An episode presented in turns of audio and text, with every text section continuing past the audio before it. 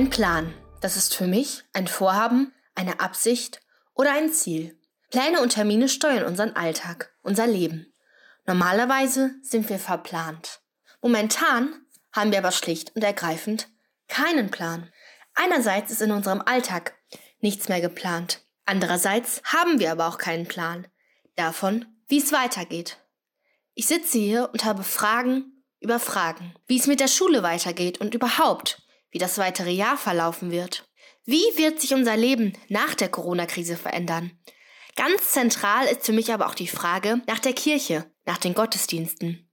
Vor allem die Osterzeit ohne Kirche, ohne die gemeinsamen Gottesdienste, ist komisch, so anders. Kein Plan.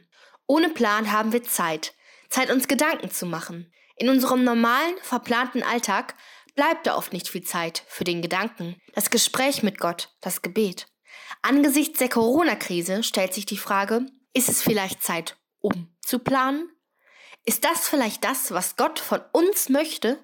Uns zu zeigen, was es bedeutet, Familie zu haben, Zeit zu haben, sich mit sich selber und auch mit Gott zu beschäftigen? Und auch wenn diese Zeit für viele von uns schwer ist, wenn wir Menschen vermissen und uns sehnlichst unseren doch so normalen Alltag zurückwünschen, kann diese Zeit uns auch etwas lehren.